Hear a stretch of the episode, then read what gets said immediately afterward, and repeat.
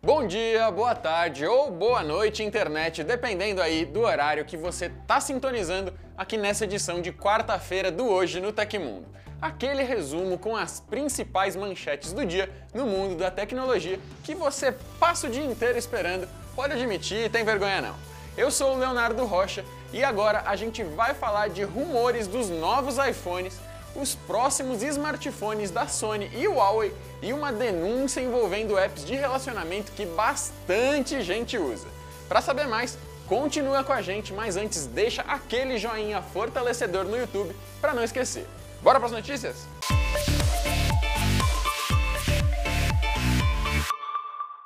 Dois analistas de mercado da empresa de consultoria UBS liberaram um novo relatório com palpite sobre a família iPhone 12. Esse documento traz informações da indústria, fontes internas e palpites baseados em tendências. Segundo eles, serão quatro versões diferentes do aparelho, todas com telas OLED. A memória RAM varia entre 4 e 6 GB e só os modelos top de linha terão três câmeras traseiras e um sensor 3D.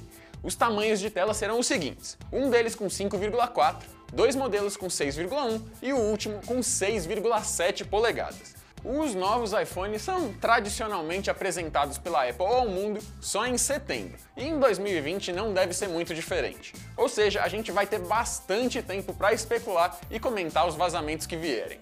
A menos que os boatos sobre o SE2 sejam reais e a Apple fure a fila só para ele. Quem quiser saber mais sobre essa história, clica no card no YouTube ou na descrição do episódio que eu falei do SE no nosso vídeo sobre smartphones para ficar de olho nesse ano. E a Sony está confirmada no Mobile World Congress 2020, a edição desse ano da MWC, maior feira com foco mobile do mundo. Ela acontece em Barcelona no final do próximo mês e a fabricante japonesa marcou uma conferência para o dia 24 de fevereiro, às 4h30 da manhã no horário de Brasília. O destaque deve ser a nova linha de smartphones da família Xperia, inclusive um possível Xperia 5 Plus, além de outros eletrônicos. A Sony Mobile não atua mais oficialmente no Brasil, então quem quiser um smartphone da marca, só importando ou comprando de lojas não oficiais. Vai rolar transmissão no canal da Sony Mobile, mas você confere todos os detalhes sobre as novidades anunciadas aqui no Tecmundo. E outro celular top de linha que tá para sair no comecinho desse ano é o Huawei P40. A fabricante chinesa ainda não marcou um evento de anúncio, mas agora vazou uma renderização mostrando o smartphone em todos os ângulos. O que mais se destaca nessa imagem é o esqueminha de câmeras frontais. Em vez do note do modelo anterior, ele agora tem um furo na tela na esquerda em forma de pílula, abrigando dois sensores. Já na traseira são três lentes e um flash também dispostos na vertical mantendo a parceria com a Leica também. Parece bacana, mas vamos manter um pezinho atrás enquanto não soubermos se o Huawei P40 vai ou não ter o ecossistema de aplicativos da Google, por causa aí da briga comercial entre a marca e os Estados Unidos. Dessas três novidades que a gente falou aqui sobre os iPhones, Sony e Huawei, qual você tem mais interesse de saber mais? Responde a nossa enquete clicando no card em cima do nosso vídeo no YouTube, que amanhã eu trago aqui o resultado para vocês. Ontem a gente falou também sobre o vazamento de um caminhão de detalhes a respeito dos próximos top de linha da Samsung, a família Galaxy S20. E eu perguntei qual das novidades empolgaram mais a galera. Com 54% dos votos, a grande maioria ficou impressionada com os 16 GB de RAM que o modelo Ultra pode ter. 17% está de olho aberto para a câmera de 48 megapixels com zoom ótico de 10 vezes 15% quer mesmo é gravar as festas do priminho e os vídeos de cachorro em 8K, 10% quer mesmo é ver os detalhes todos das fotos com a câmera principal de 108 megapixels. E 2% escolheram outra opção, que pelo que eu vi, está pendendo mais para bateria de 5.000 mAh a Agência de Segurança Nacional dos Estados Unidos, conhecida aí também como NSA, descobriu uma grave falha de segurança no Windows 10, e ela afeta também as versões Server 2016 e 2019. A brecha estava no Windows Crypto API, também conhecido como Crypt 30 e 2.dll. Com a falha, invasores poderiam falsificar assinaturas digitais em software e burlar a criptografia de arquivos e dados. Ou seja, muitas informações poderiam ser expostas caso criminosos consigam a autenticação para invadir sistemas inteiros. a NSA não costuma avisar diretamente empresas sobre brechas assim, então o negócio é mesmo considerado grave. A Microsoft enviou um patch de correção ontem, terça-feira, então atualize o seu sistema operacional para não virar uma vítima em potencial e a Google anunciou que pretende encerrar de vez o suporte a cookies de terceiros no navegador Chrome. Isso deve acontecer só a partir de 2022.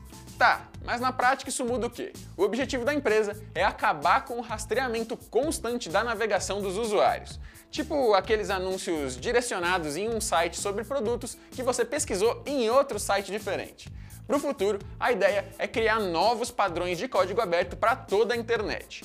E isso é mais difícil do que parece, porque envolve equilibrar a privacidade dos usuários com a manutenção de alguma forma de renda para os anunciantes. Aplicativos de relacionamento foram denunciados por um órgão de defesa do consumidor da Noruega sob acusações bem graves. Segundo o documento, eles compartilham livremente dados pessoais dos usuários com outros serviços e até entre si. A denúncia mais grave é contra o Grindr. Aparentemente, ele libera dados pessoais dos cadastrados para centenas de anunciantes, incluindo informações como idade, localização e orientação sexual. Uma subsidiária do Twitter especializada em publicidade chamada MoPub é que faria esse compartilhamento. Os aplicativos OkCupid e Tinder também receberam críticas. Eles foram acusados de trocar informações entre si e com mais marcas do Match Group, que é o dono desses e de vários outros serviços orientação sexual, visão política e até dados sobre consumo de drogas estariam nos relatórios, que caíram nas mãos até de uma empresa de análise de dados chamada Braze. A Braze negou as acusações. Já o Match Group e o Grindr deram declarações parecidas de que seguem as leis atuais de privacidade do usuário. Aconteceu na história da tecnologia. Em 15 de janeiro de 1968, o empresário Ralph Baer registrava a patente de um sistema de jogos para televisão. Essa ideia virou mais tarde o Magnavox Odyssey, considerado o primeiro console doméstico da história. E agora você está atualizado ou atualizada com as notícias do Hoje no Tecmundo dessa quarta-feira. O programa vai ao ar de segunda a sexta, sempre no finalzinho do dia. Os links e tempos de todas as notícias que a gente deu aqui estão no comentário fixado no YouTube e na descrição do episódio nas plataformas de áudio. E se você quiser assinar o programa na forma de podcast, os links estão na descrição do vídeo no YouTube. Eu sou o Leonardo Rocha e você pode me encontrar no perfil leobrjor no Instagram e no Twitter. Você gosta aí do nosso trabalho? Quer dar uma forcinha pra gente conseguir continuar por aqui? Não precisa gastar dinheiro não.